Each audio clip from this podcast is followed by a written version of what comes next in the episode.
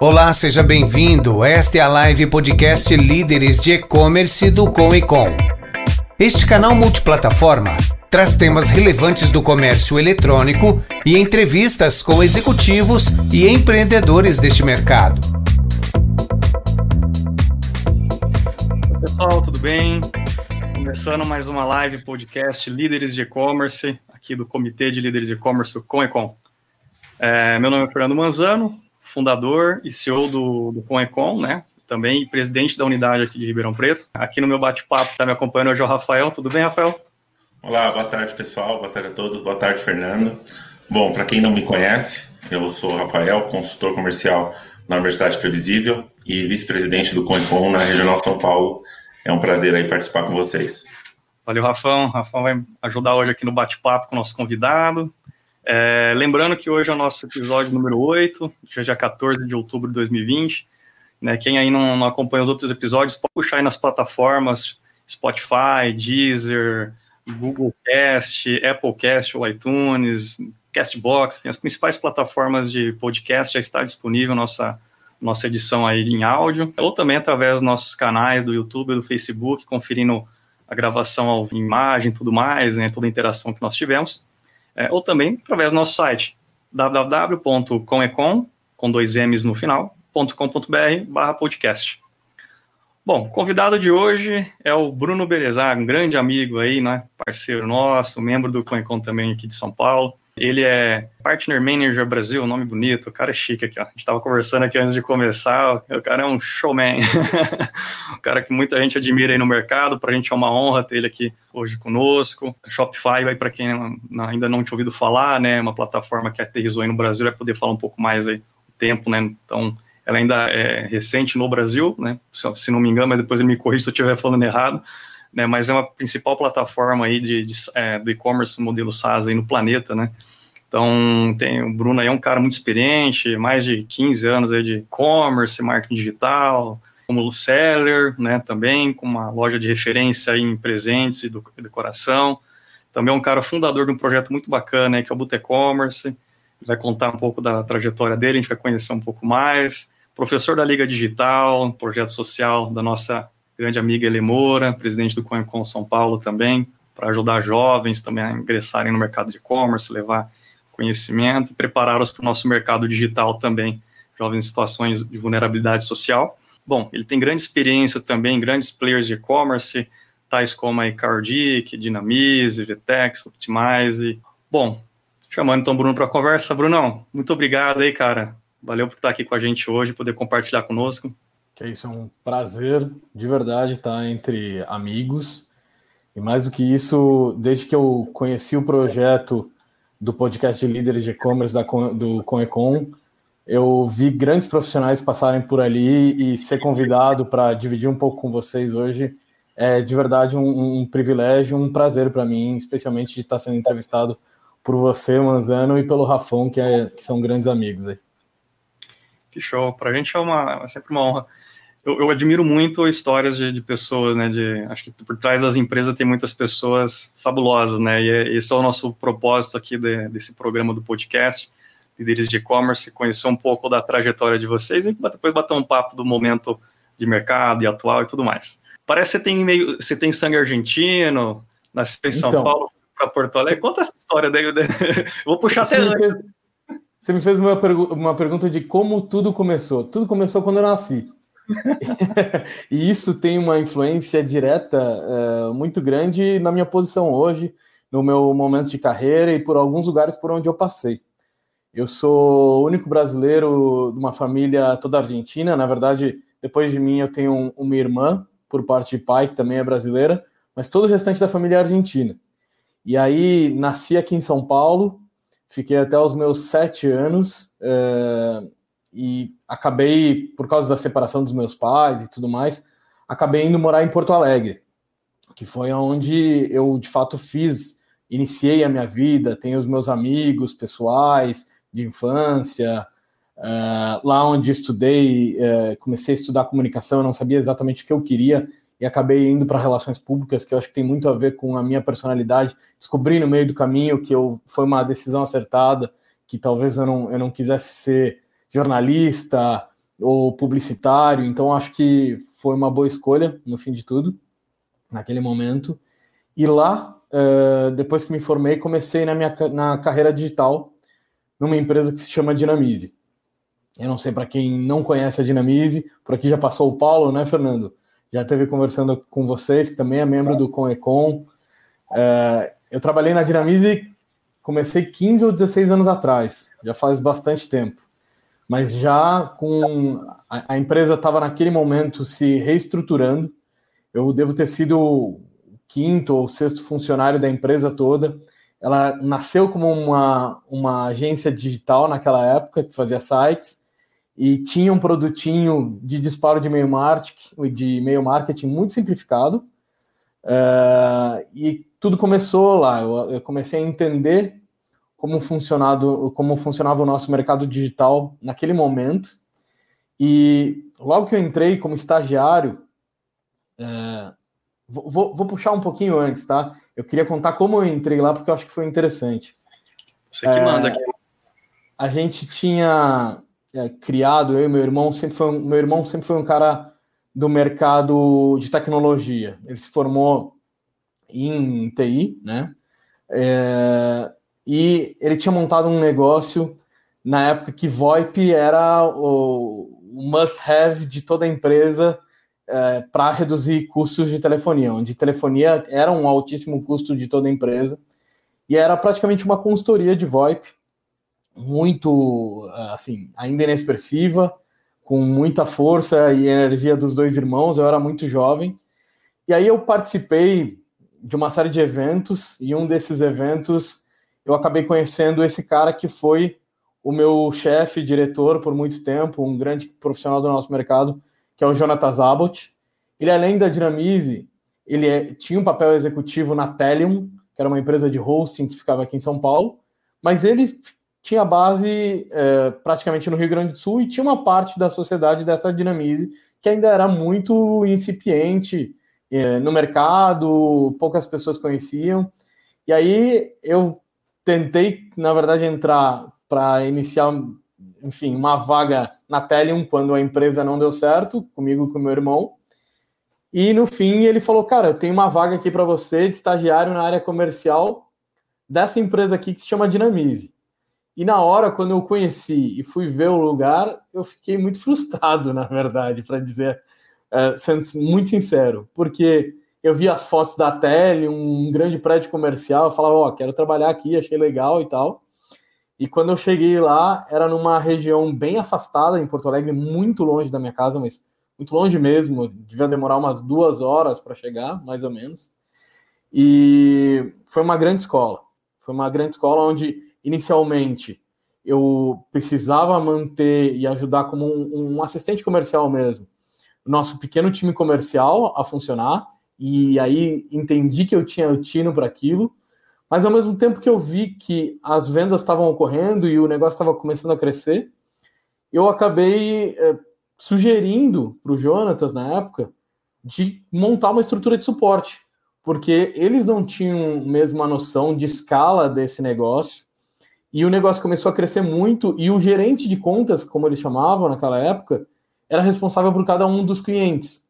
Então como não existia uma área de suporte, isso obviamente engargalava o cara que era vendedor naquele momento e se tornava muito complicado. E eu fui então, eu montei a primeira estrutura de suporte dentro da Dinamize, uh, isso muitos anos atrás, e com mais ou menos um ano de empresa, eu passei seis lá, com um ano de empresa eu já estava, na verdade, olhando para o lado falando, meu, esses caras aqui do, do comercial estão fazendo a venda uh, de um jeito onde eu tenho que revender. Isso é muito comum, infelizmente, em áreas comerciais não tão bem estruturadas. E é claro que hoje a Dinamize é uma empresa bastante estruturada, mas naquela época tudo estava começando, o mercado como um todo estava iniciando. Então a gente tinha uma venda onde se gerava um retrabalho no suporte para eu revender. E eu pensei, poxa, se eu estou tendo que revender aqui a solução, Uh, por que não ir para a área comercial que aparentemente se ganha mais e é onde eu acredito que eu tenho bastante fit, né, com minha personalidade, meu jeito de ser.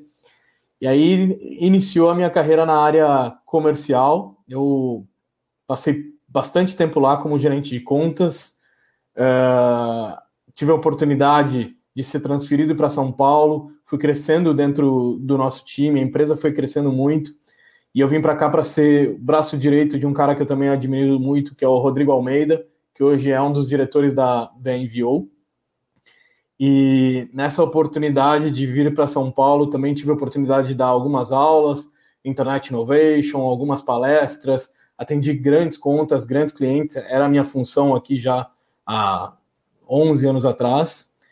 Mas aí chegou um momento da minha carreira, de seis anos já da empresa, que eu resolvi migrar, é, resolvi trilhar um novo caminho surgiu a oportunidade. Minha família há muitos anos trabalhava no mercado de presentes e decoração e surgiu a oportunidade de a gente se juntar e montar um novo negócio.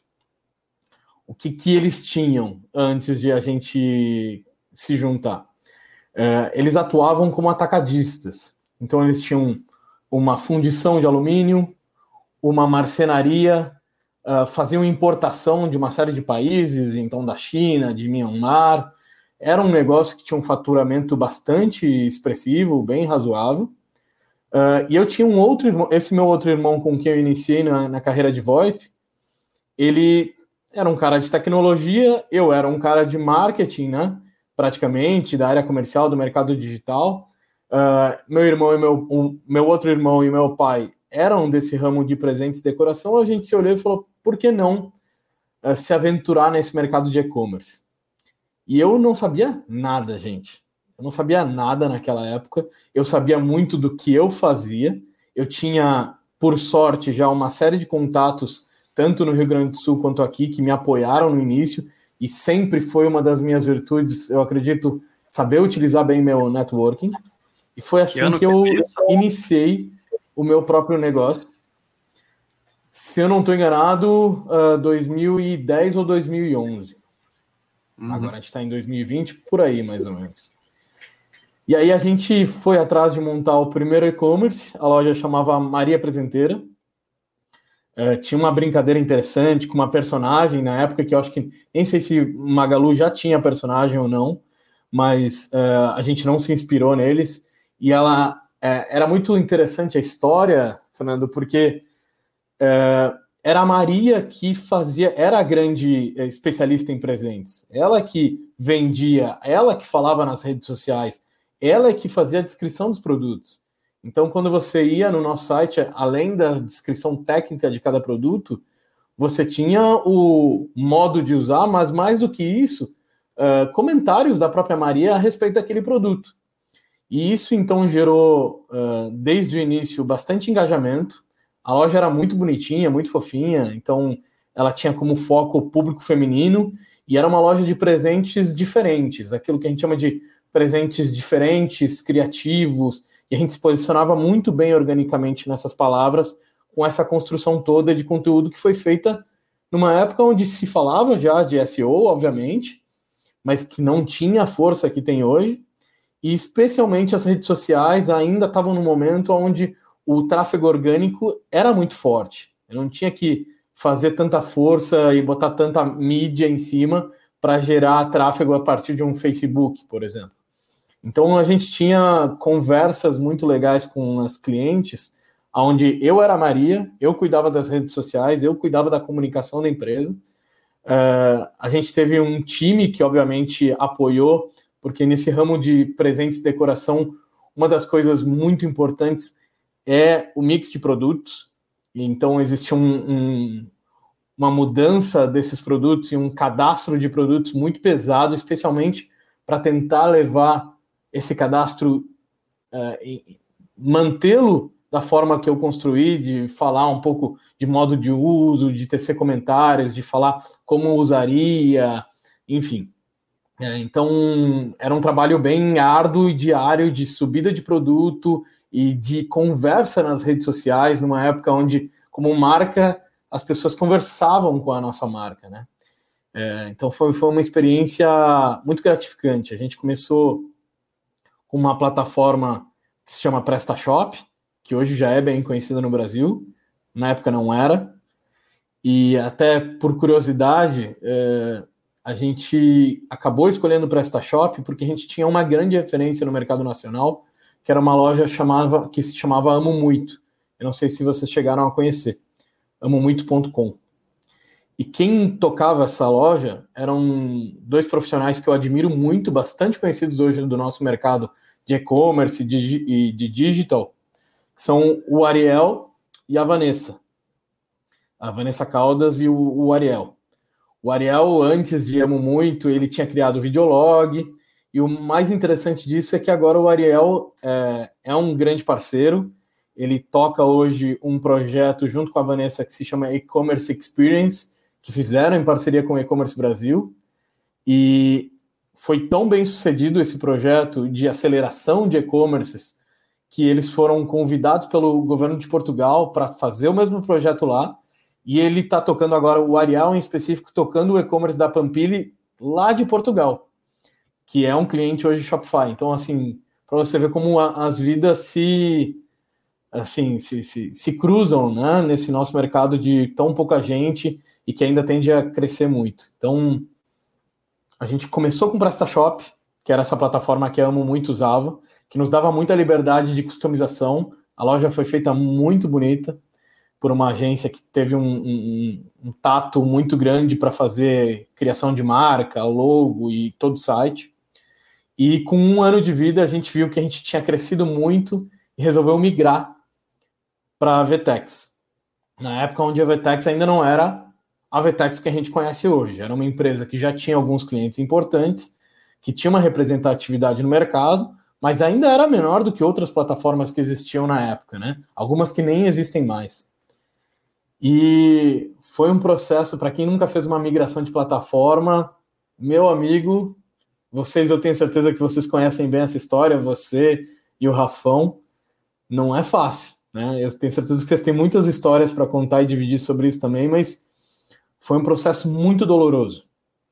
Uh, não só pelo que a gente costuma uh, ouvir, tá? Isso é uma coisa que eu aprendi ao longo do tempo e que as pessoas não se dão conta e, e espero que isso sirva em algum momento para alguém. Uh, quando a gente fala de migração, especialmente quando a gente está conversando com uma agência, se pensa em todos os aspectos técnicos de, de tudo. Então as pessoas acreditam que se você fizer um redirect bem feito, o teu tua queda, digamos assim, no faturamento que você vem tendo, tende a não ocorrer. E isso provavelmente seja uma inverdade, por mais que você esteja indo para uma plataforma que vá acelerar suas vendas.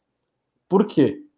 Porque se você tem um time reduzido, como eu tinha, por exemplo, sei lá, de cinco pessoas, e você tem cinco pessoas quando você é uma pequena empresa, justamente para você conseguir fazer todas as funções, você não vai ter uh, gente com, com tempo suficiente para vago, né? Uh, se aquelas funções de todas as cinco pessoas que estão ali contigo, o tempo delas está absolutamente tomado, quando você coloca em paralelo um projeto grande como uma migração, o foco das pessoas passa a não ser totalmente mais o dia a dia e o faturamento diário também passa a ser o projeto. Então, fazer uma migração sempre vai ser uma dor, independente de tecnicamente a agência ter feito um excelente trabalho, sem dúvida você vai ficar de olho em outras coisas que teoricamente você não estava de olho antes disso. Então, é uma dor. A gente caiu de faturamento no processo de migração e aos poucos a gente foi recuperando. E uma coisa interessante da Maria Presenteira é que ela nasceu faturando bem. Você fala, como, né? É, isso é uma, uma coisa que eu tento levar para as pessoas também, que de alguma forma conhecem minha história e, e, e sabem que eu já fui um varejista, de que o e-commerce ele é um canal a mais. Ele é simplesmente, a gente está falando de um negócio. E o negócio funciona igual em todas as, as áreas, em todas as frentes. Você precisa de pessoas, você precisa de processos. E eu sempre fui bom de fazer negócios. Então, uma das coisas que eu fiz no, antes do lançamento da loja foi na época onde os blogs, ainda especialmente de texto, estavam bombando e alguns vlogs.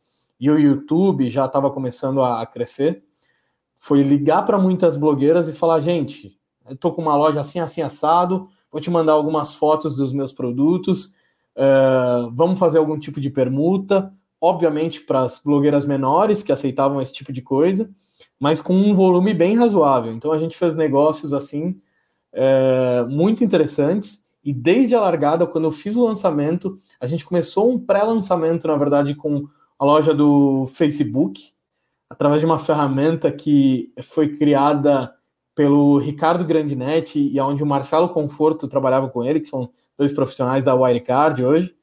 Eles me atendiam numa lojinha chamada Like Store, dentro do Facebook. Então a gente vendia inicialmente no Facebook. Quando lançou o site, no primeiro mês a gente faturou 30 mil reais por causa dessa, dessa criação que a gente teve antes, né? De falar muito com as blogueiras, uh, enfim, de conseguir fazer uma campanha de lançamento. Então foi muito legal isso.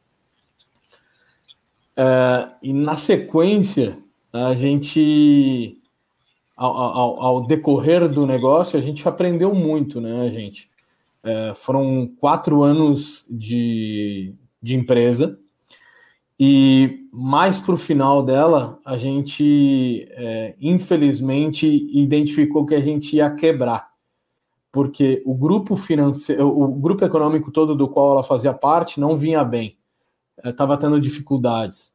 Então, apesar da loja ter um faturamento bem razoável mensal, e ter uma recompra muito grande, e especialmente não gastar com mídia, era incrível porque era, era tão difícil fazer mídia na nossa, na nossa loja, por ela ter um mix é, tão long tail, que é, eu não me utilizava de AdWords, por exemplo, que era uma coisa muito forte, ou mesmo usava muito pouco é, campanhas de, de, de display. É, meu trabalho muito forte era nas redes sociais e era na recompra, e especialmente com e-mail marketing, que eu era especialista. Então, é, tinha um faturamento muito sólido, uma empresa que tinha números muito legais, muito bons, mas que, por causa de todo o grupo econômico do qual ela fazia parte, é, teve alguns problemas com o banco, e aí a gente viu a ladeira abaixo acontecer, né?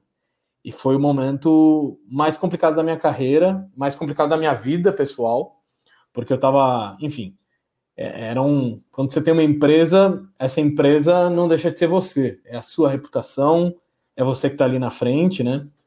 E isso foi um processo aonde você via, onde eu via as pessoas que atuavam comigo uh, com muito receio, eu sempre tratei e tentei lidar com os profissionais que trabalhavam comigo, uh, com os meus fornecedores, da melhor forma possível. E era um momento onde eu não podia mais fazer promessas que eu não ia conseguir cumprir. Então, foi um momento muito difícil, onde eu tive muito apoio dos meus funcionários, das pessoas que estavam comigo naquele momento complicado, uh, e praticamente deles. É, na época eu era casado, foi um momento muito complicado da, da minha vida pessoal, e isso gerou um, um, processo depressivo, e hoje eu faço, falo abertamente sobre isso, porque eu acho que é. Eu, eu tenho orgulho de onde eu consegui estar hoje, é, mas foi a coisa mais difícil que eu já vivi na minha vida. É, tinha dias que eu não conseguia levantar da cama para ir trabalhar, e, realmente foi, foi, foi complicado conseguir levar adiante até onde eu consegui a Maria Presenteira nos últimos meses, especialmente, né? Bruno, mas você sabe que tem esses erros que nos levam a, ao aprendizado, acho que é o processo do ser humano, né? A gente, desde criança, né? A gente aprende a andar caindo, se machucando, ver que dói, né? E hoje eu vi, eu vi até uma matéria de grandes é, organizações e grandes é, recrutadores aí no mercado buscando por profissionais de alto nível, mas que já erraram.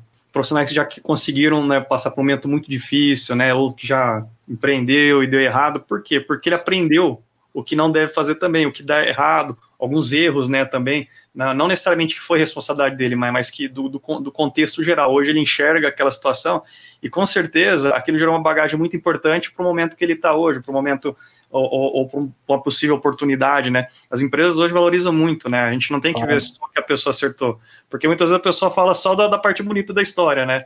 A gente sabe Exatamente. que o erro, o erro não é errado, é, é, nobre a gente falar do erro e isso gera um aprendizado. E compartilhar mais ainda, né? Obrigado por estar compartilhando isso com a gente. Que é isso, que é isso. É, como eu te disse, é um prazer compartilhar, porque, é, primeiro, eu, se hoje me dessem, chegasse lá o, o cara, esqueci o nome do personagem de Matrix, com a pílula azul e a pílula vermelha, sendo uma delas não ter quebrado e não ter aprendido tudo que eu aprendi com esse processo todo, pode ter certeza que eu escolheria não ter quebrado, tá bom? Porque isso me trouxe uma série de consequências na vida. Então, eu acho que é, é importante que uh, a gente que já viveu alguma dificuldade assim, uh, divida essas dificuldades e aprendizados para que outras pessoas não passem por isso.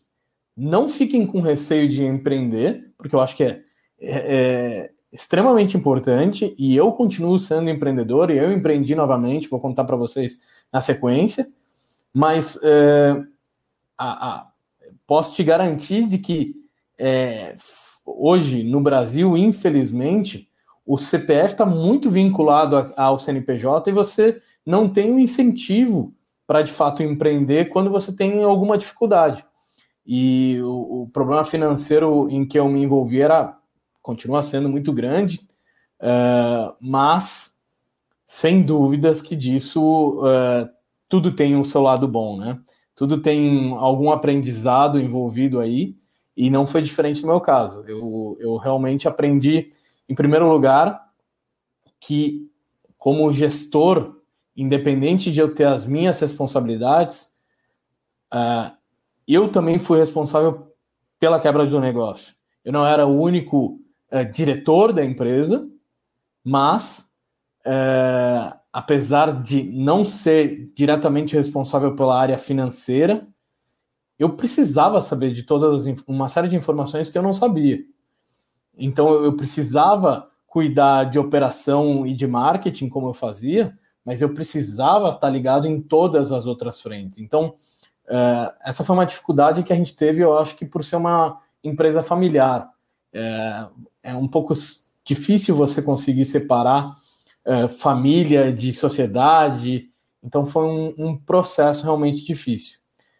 Mas o fim de tudo isso, é, da Maria Presenteira, foi, é, no final, a gente até tentou vender o negócio, algumas empresas se interessaram, muito, na verdade, e a gente quase chegou a fechar com uma empresa de presentes e decoração também que admirava o nosso trabalho, mas infelizmente existia um risco envolvido e, e a operação não se deu e, e, de fato a empresa quebrou. E eu, uh, antes de quebrar a empresa, tive a sorte de conseguir recolocar todos os meus ex-funcionários que estavam comigo naquele momento. Eu liguei para várias empresas de colegas de e-commerce, é, que eu já conhecia de mercado e falei, cara, eu tenho essas pessoas aqui, me ajuda. E todas elas foram reempregadas e isso me deu um pouco mais de tranquilidade naquele momento difícil. E aí eu voltei para o mercado, em 15 dias me recoloquei, graças a Deus, porque quem é, é empresário não tem não tem nada, não tem seguro-desemprego, não tem, eu não tinha FGTS, não tinha nada. Então não tinha o que, que botar na mesa nesses dias, tinha alguma coisa de estoque, que eu ia vendendo de algum jeito. E aí, é, em 15 dias, eu comecei a atuar na Kaordic. Para quem não lembra, não, não chegou a conhecer a empresa, uh, ela tinha recém sido adquirida pela Lynx. Hoje faz parte de uma, de uma frente dentro da Lynx chamada Lynx Impulse, quando ela foi adquirida juntamente com uma empresa chamada Nemu. E eu entrei lá para cuidar de América Latina. Os caras falaram: ah, ah, argentino, fala espanhol. Por isso que eu te falei que essa parte da minha vida, o meu nascer, tinha sido importante, né? É... Ajudou bastante, hein? Exato, já, já ajudou minha carreira. Então, como eu falava espanhol, os caras falaram: vem cá, me ajuda, ajuda a gente aqui com alguns poucos clientes que a gente tem na América Latina. E então, minha função era ser um Key Account Manager, porque eu, eu cuidava da performance desses caras com as nossas soluções lá, e também era novos negócios. Então eu, eu, gerava novos negócios e cuidava de alguns clientes bem grandes na época, como o Grupo Sencosud, como Livrarias Gandhi, que é como se fosse uma Saraiva lá do México. Então tinha alguns alguns clientes bem importantes do qual eu era responsável e abri alguns novos também no período em que eu fiquei lá. Foi um baita aprendizado, era uma empresa incrível, mas estava num momento onde a junção de duas empresas, a cultura de uma Caord com a Nimu, com todas as pessoas juntas, mais uma terceira cultura que vinha por cima, que sobrepunha elas, que era a cultura da Lynx, a América Latina ficou um pouco de lado justamente porque eles precisavam se organizar, né, como empresa, se reestruturar naquele momento. E aí foi um ano muito difícil, porque eu ainda não estava ganhando aquilo que eu precisava para manter e cuidar da, da minha vida pessoal. Uh, tive que me mudar, ir para um, um bairro mais simples, perdi carro, e aí ao longo do tempo perdi casamento, perdi cachorro, perdi tudo. Assim, é, a verdade foi essa. Assim, foi, foram, foi um momento e eu entendi naquela aula que eu, que eu estava trabalhando na Caord, que, eu estava, como eu estava lidando com a América Latina, eu tinha que voltar a, a trabalhar com o Brasil. E aí eu comecei a ligar para alguns amigos e falar: bom, a gente precisa fazer uma reunião mensal com a galera do e-commerce aqui para bater papo e colocar o, o, a conversa em dia. E assim nasceu, aos poucos, como era uma rotina, eu chamava todo mês, eu falava: vamos para o shopping, vamos lá bater papo. E assim, de repente, é, aos poucos, aquilo foi tomando corpo, então começou com seis, sete pessoas, tem foto disso, alguns profissionais que vocês devem conhecer, e aí foi tomando um corpo de todas, eh, todo mês e um pouco mais de gente, a gente ir crescendo 30%, 40% por edição, e aí foram 20, 30 pessoas até uh, aquilo ter um nome, que começou a se chamar Boot E-Commerce, uh, virou o, o, ponto de encontro das pessoas. Eu tive a, a, feliz ajuda de algumas pessoas que se tornaram, num determinado momento, os responsáveis pela organização. Depois, como uh, empresa, se tornaram sócios, que foram a, a Tati Tortorelli, que continua tocando o Botecommerce, e o Eric Garcia, que foi colega meu de Vetex e alguns outros lugares. E a gente, enfim, transformou aquilo que era um happy hour no maior happy hour do nosso mercado de e-commerce. E lá eu tive a oportunidade de conhecer um monte de gente, de fazer amigos de verdade. E minha percepção mudou de, de, de vida e de, e de tudo, na verdade, a respeito do, do nosso mercado, porque eu entendi que todas as empresas são feitas de pessoas. É uma percepção que nem todo mundo tem. Quando a gente entra num site e fala, ah, vou lá no site da agência X, você olha os clientes que ela tem, você fala, nossa, que legal. E, e de fato, elas estão representando ali algumas empresas importantes, mas são todas pessoas. Então isso é, mudou o meu mindset. Eu entendi que é, mais do que entender sobre qualquer tecnologia do qual eu já tinha boa noção, eu precisava entender muito sobre pessoas seus problemas, as dores dos negócios e como eu consigo mostrar para as pessoas o, como eu consigo resolver esses problemas. E aí eu, enfim, o Botecommerce é uma história à parte que vai em paralelo à minha carreira. Eh, e para não estender muito, eu falo de algumas passagens muito uh, rápidas e importantes que eu também tive. Eu dei um pulo numa empresa uh, de afiliados que se chama Optimize, que é uma empresa inglesa de, de rede de afiliados, muito recente no Brasil também. Foi um baita de um aprendizado. E aí tive a oportunidade, eu fui chamado por uma profissional que tem uma super carreira também, que é a Nubia Mota, a fazer parte do time dela de parcerias da Vetex aqui no Brasil. E não sei em que ano foi isso. Foi em 2017, 2016, não tenho certeza. Acho que 2017, provavelmente. Mas é, eu, eu, me lembro que ela e Dani Jurado, que hoje está na Itália, é, conversaram bastante para ver se eu ia ficar com a América Latina, já que eu já tinha muitos contatos de clientes e, e agências na América Latina, especialmente, ou com o Brasil. E a Nubia ia viajar naquela época para estudar no Canadá por algum tempo e eles decidiram que iam me manter no Brasil. E a Vetex também foi uma empresa muito legal de se trabalhar. Eu conheci muita gente por lá. É uma empresa que é uma grande vitrine no Brasil, especialmente. uma, eu tive a oportunidade de trabalhar com as principais agências de e-commerce aqui. O Rafa fazia parte de uma delas, né, Rafa? E foi Sim. lá que a gente conheceu. Então foi, foi um momento feliz também da minha carreira. Uh, passei dois anos muito importantes lá, onde eu era responsável por, uh, ao, em primeiro lugar, auxiliar comercialmente as agências a entender se determinados projetos podiam ser resolvidos pela plataforma de e-commerce da Vetex ou não e como eles poderiam resolver. Então, entendi muito de projetos de e-commerce nesse, nesse momento. E no, mais para o final, uh, comecei a atuar muito trazendo novos parceiros para o ecossistema da Vetex. Isso, sem dúvida, uh, me ajudou a estar onde eu estou hoje. E antes, a minha última empresa, a última passagem, foi pela IAMI, que é uma empresa que sempre foi vista como uma empresa extremamente técnica dentro do ecossistema de e-commerce. Uh, ao longo do tempo, construiu alguns, através de uma série de projetos, eles se transformaram praticamente em produtos e construiu alguns produtos que faziam muito sentido para muita gente. Então, a Yami tem um Seller Center, a Yami trabalha com split de pagamentos, a Yami trabalha com gestão de trocas e devoluções, isso tudo numa única plataforma. Então, era um desafio porque você conseguia, era quase que um quebra-cabeças, onde eu conseguia montar do jeito que eu queria um projeto. Então, era uma solução, na verdade, é, de arquitetura de projetos, especialmente em Vtex e Oracle. E foi também, você imagina, um cara de negócios que, ok, já entende de e-commerce, atuar numa empresa que o seu grande forte e 30 das pessoas, das 34 pessoas, eram de desenvolvedoras de, de back-end praticamente, foi um grande desafio para mim também, mesmo com uma carreira um pouco já mais consolidada.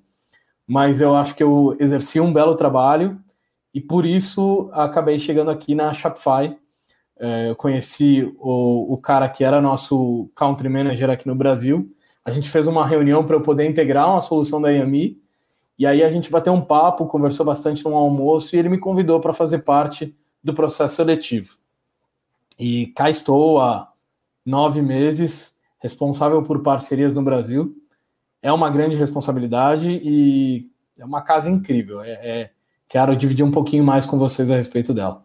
Maravilha. Bruno, eu que tenho uma dúvida também, cara. Acho que ninguém melhor do que abordar esse, tem, esse tema do que você que passou por várias experiências e eu acho que várias experiências diferentes dentro do, do ecossistema, de empreendedor a fornecedor em vários tipos de e modelos de empresa. Acho que é legal.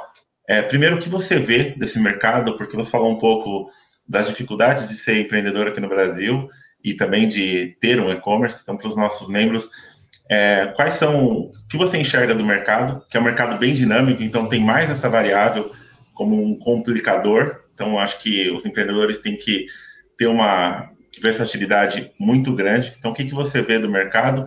E aí você falou um pouco de pessoas e também de, até como lojista, de você não seguir o que a maioria dos, dos lojistas seguiam. Você usava outras estratégias.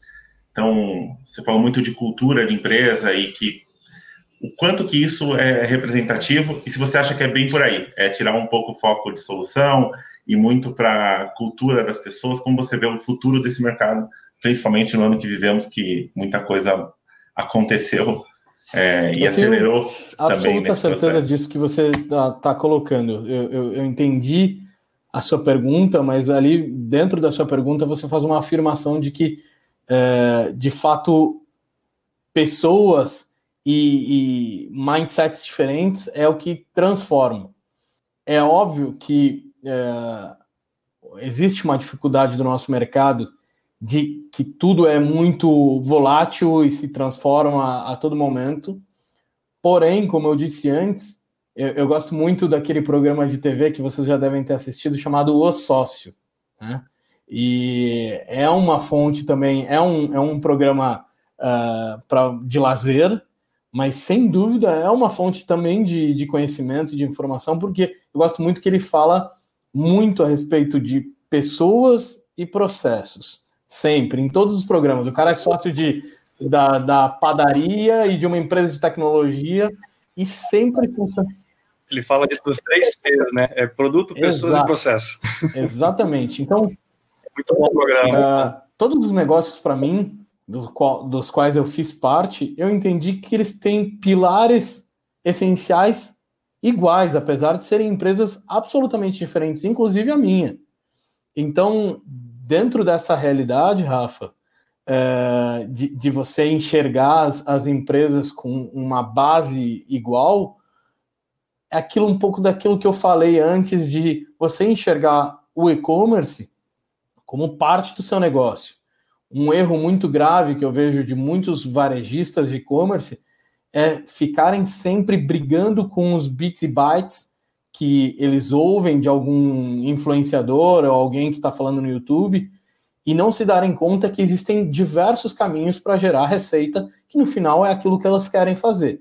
Obviamente, uma receita que seja é, que, que você tenha consistência né, e recorrência em cima dela, mas existem muitos caminhos, caminhos. Vou te dar um exemplo bem prático do que acontecia com a minha loja. É, eu tinha um faturamento X, que era recorrente praticamente, com uma recompra muito boa, e um dia é, enxerguei a oportunidade de conversar com uma empresa que fazia pesquisas. Como era o modelo de negócios desses caras, que eu imagino que ainda existam empresas assim, ou mesmo eles ainda existam no mercado. Eles é, eram contratados por algumas empresas importantes para realizar algumas pesquisas de produto ou de serviços, e em troca das, das respostas dos, dos respondentes das pesquisas, eles davam pontos. E esses pontos poderiam ser trocados no final por produtos. E eu disponibilizei o meu catálogo de produtos para que fosse trocado. Essa empresa era a minha maior cliente. Ela fazia, gerava para mim um faturamento médio mensal de 25 a 30 mil reais por mês, só ela.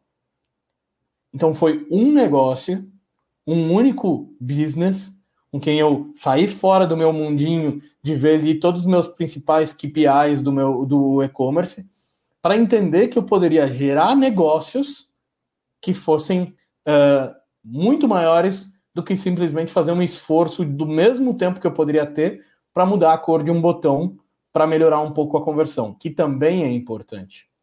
Então, eu acho que uh, o grande desafio, especialmente num ano como esse que a gente está, tá? É buscar se diferenciar, porque todos os canais de mídia estão uh, lotados, digamos assim, né? Se você não tiver um produto muito campeão, muito diferente, e mesmo que você o tenha, se você trabalha com marketplace, certamente em algum momento esses caras organicamente vão estar melhores posicionados do que você, então cuidado com isso também. Uh, se você não tiver algo muito especial, muito diferente, tá? É, você tem que pensar em estratégias diferentes. E falando um pouquinho sobre a entrada também da indústria é, diretamente para o consumidor final, é, o, o, que a gente chama de D2C, tá? Uh, muitas pessoas sempre me, me perguntaram se o varejo ia morrer com isso. E eu, é, mesmo online, não acredito nisso. Por quê? Porque quando eu olho um grande magazine, tipo Magazine Luiza, um grande marketplace, eles nunca vão ter uma especialidade como alguns grandes varejistas têm. Então, no caso da minha loja, eu compunha um, um mix de produtos que não eram compostos por três, quatro fornecedores onde eu tinha uma condição comercial muito especial. Não, eu montava um mix com a cara da minha loja e isso fazia com que eu fosse especializado em alguma coisa que ninguém mais poderia ser. Então, se alguém precisava de ajuda para comprar um belo presente, ia recorrer a Maria. Não ia ir atrás de alguma outra loja que não tinha uma, espe uma especialista naquilo. Então, eu acredito muito nisso, que o varejo continua vivo no e-commerce muito bem, uh, independente de guerra de preços, se as estratégias forem inteligentes o suficiente. Pegando essa linha da, da tua experiência na, no empreendedorismo também, ah, queria que você desse uma, uma dica aqui para a Fabi Nunes, que ela está falando aqui, ó. Estou em um dilema. Comecei a empreender no e-commerce, mas ainda trabalho CLT.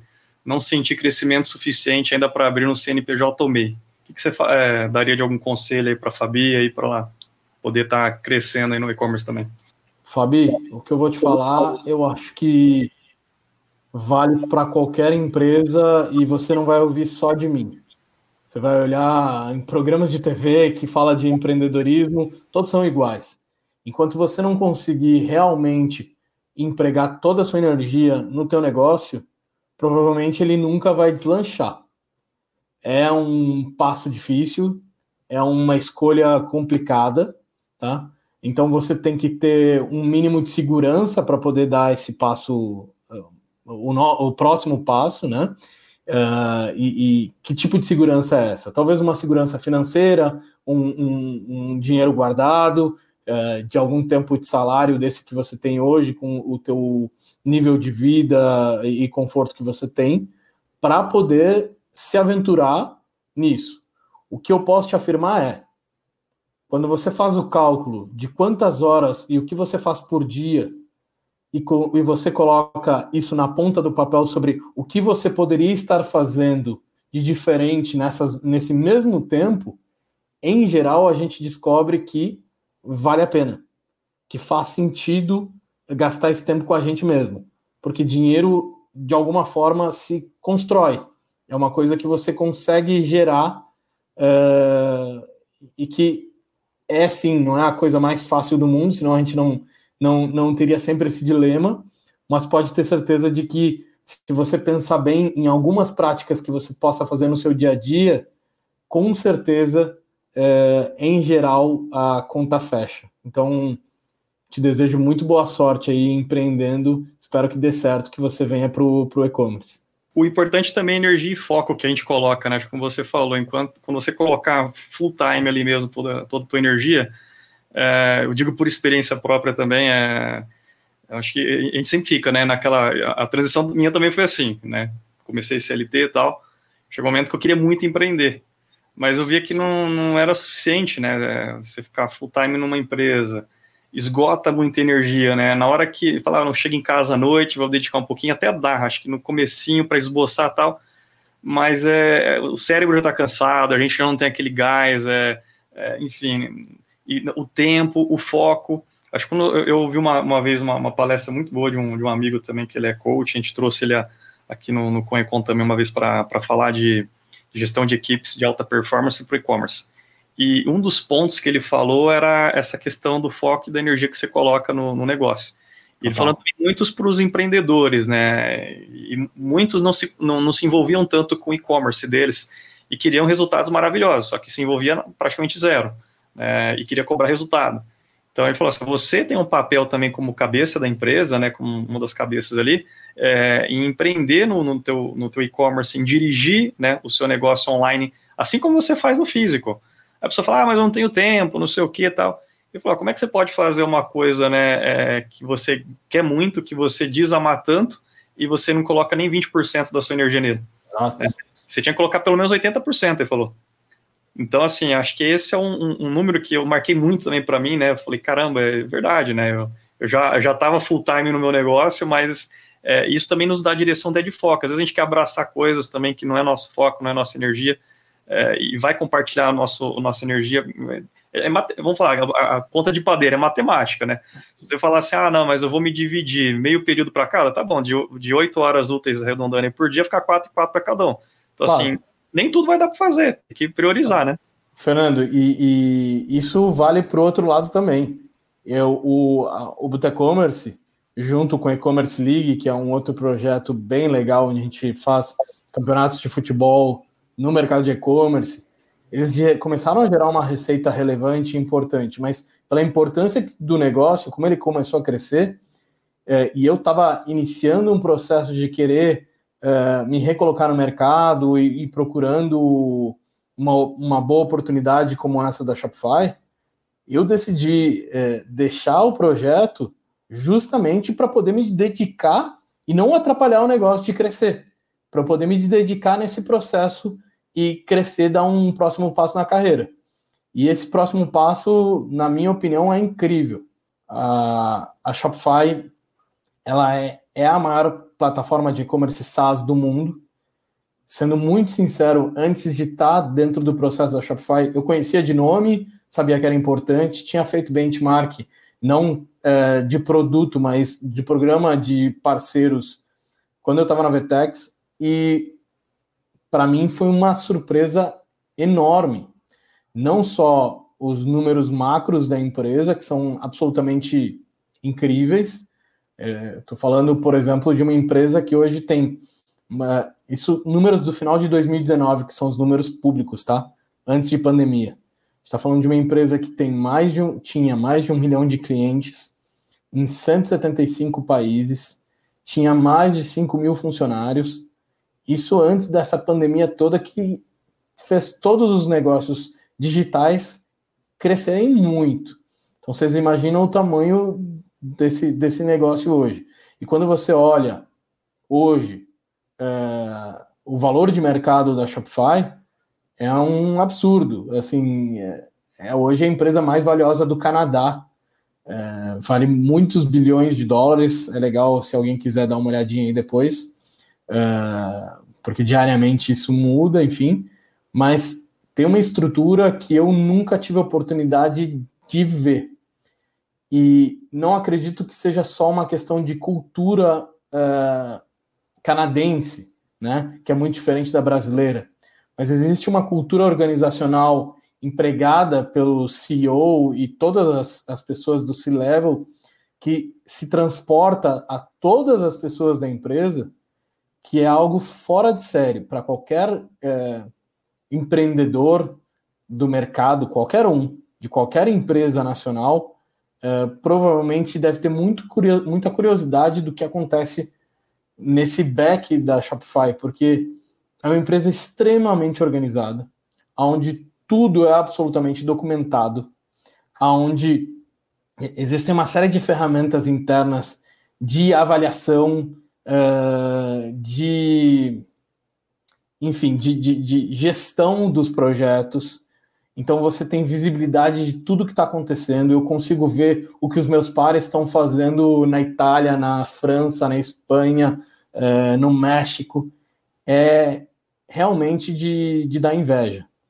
Uh, e cair aqui uh, num grande aprendizado para ter uma visão não mais brasileira ou latino-americana do mercado de e-commerce, que são similares em alguns aspectos, mas passo a ter hoje uma visão global do que está acontecendo uh, no mundo inteiro de e-commerce, e isso acho que para mim foi uma grande transformação de, de mindset e de momento de carreira também, de poder participar de uma empresa realmente global e que tem frentes em muitos países, onde é líder nos Estados Unidos, no Canadá, em alguns outros países da Ásia, da Europa. Uh, é incrível, é incrível. Então, queria dividir isso com vocês e o produto é sensacional, não é à toa que está onde está e entra cada vez mais forte no mercado brasileiro. Rafa, vamos uma, já para caminhando para sabatina aí para a gente.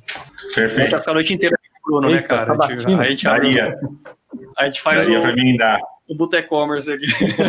Abre uma cerveja. Me dá para o happy hour. Pô, esqueci da cerveja aqui para entrevista, hein? Seria uma boa, você tem razão. Aqui, aqui é liberado. Eu vou até falar para os convidados da próxima, pode beber cerveja. Eu coloco café para ficar mais né, vidrado aqui. eu não bebo nada alcoólico, então poderia acompanhar na, na, na Coca, alguma coisa.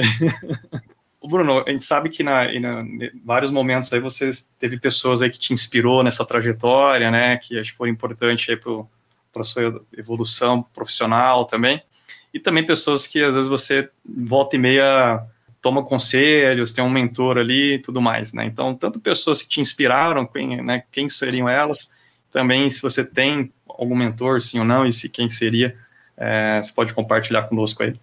Profissionais que me inspiram, eu tenho uma série, é, pessoas que me inspiram do nosso mercado ou não, é, vários.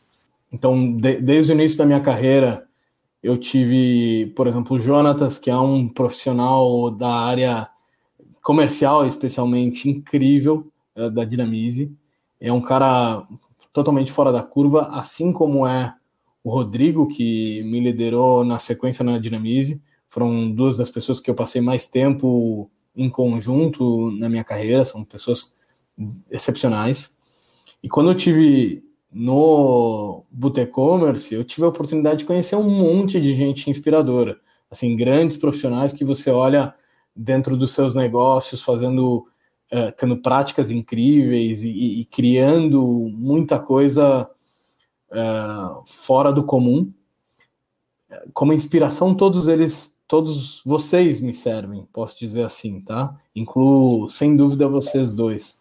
Mas é, sem dúvida, meu pai, que é um cara que dentro desse processo aí, ele também quebrou, porque era uma empresa familiar, e continua na luta lá com seus 72 anos, assim como o meu irmão. É, a gente precisa olhar para o lado às vezes e perceber que não é fácil se levantar todos os dias, e com essa idade que ele já tem, é ainda mais difícil, né? Você falar, construir tudo para quê? Eu acho que ele chegou a, a fazer esse questionamento publicamente para mim e sem dúvida foi para isso aqui, pela educação dos filhos, é, por a gente ser quem a gente é. Então a carreira toda não foi à toa. Eu estou aqui hoje por causa dele, mas como mentor, é, sem dúvida, é, eu tenho um cara que eu conheci muito recentemente e que foi o primeiro cara que de fato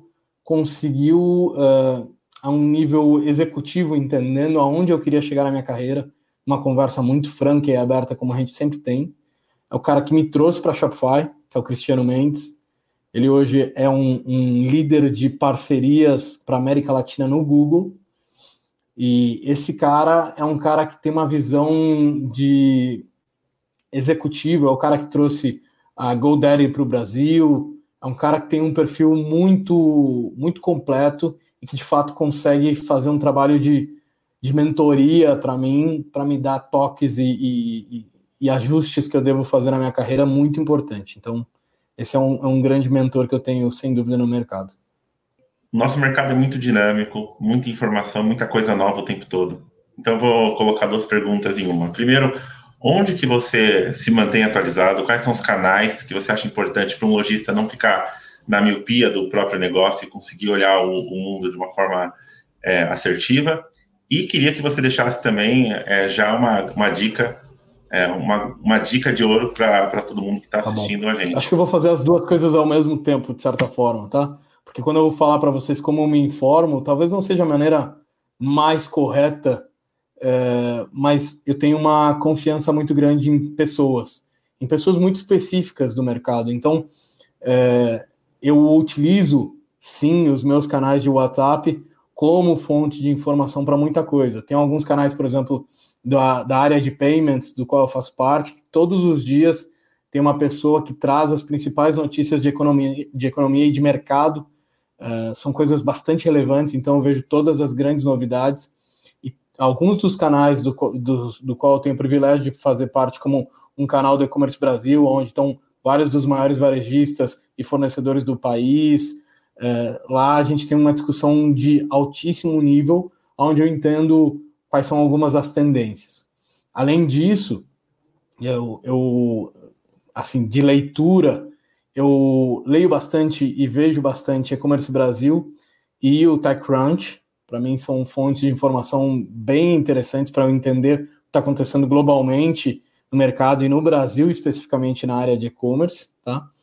Mas você sabe que ao longo do tempo eu passei a ser um grande consumidor de podcast, cara. Que eu acho que é uma mídia que eu absorvo bem, que eu gosto de, de consumir.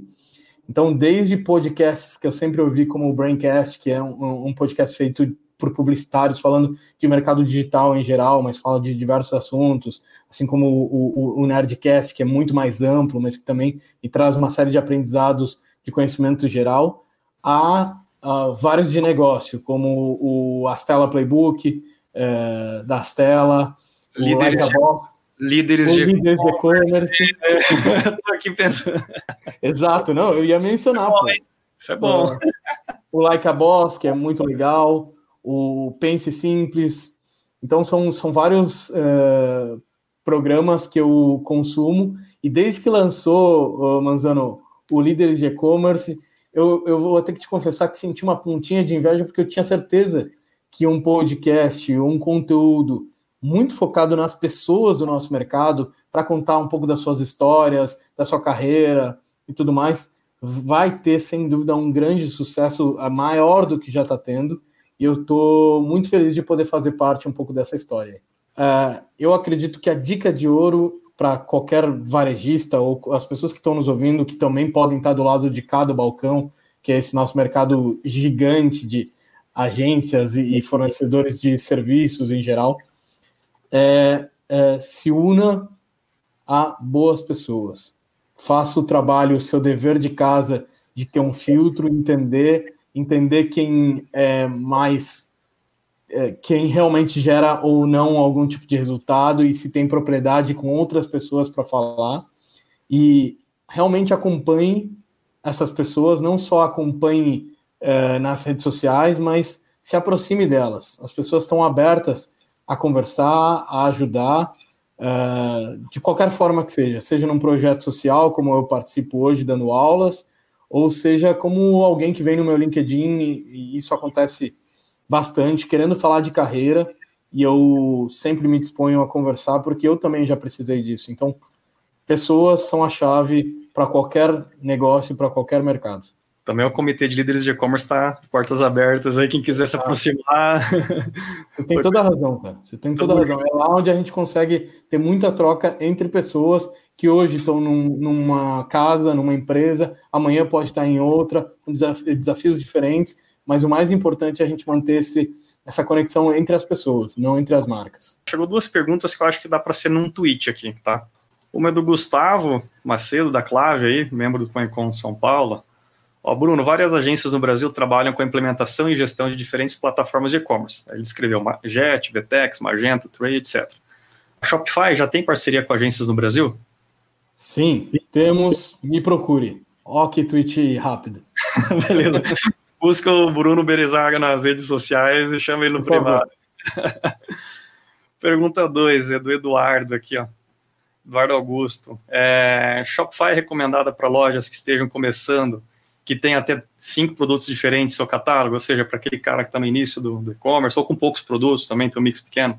Sim, ela foi criada para atender o micro e pequeno comerciante lá atrás ela cresceu muito, muito mesmo como produto e hoje tem uma frente chamada Shopify Plus, que é, na verdade, a mesma estrutura de produto, uh, porém focada no público corporativo, mas ela tem a característica, seja em Plus ou em Shopify, de ser self-service em vários sentidos. Então, quem está começando consegue construir a sua loja sozinho, tem um CMS muito simplificado e tem um ecossistema de mais de, além de todas as integrações que eu não sei te dizer quantas, tem um ecossistema de mais de 5 mil aplicativos que você consegue instalar e que são praticamente plug and play para você usar.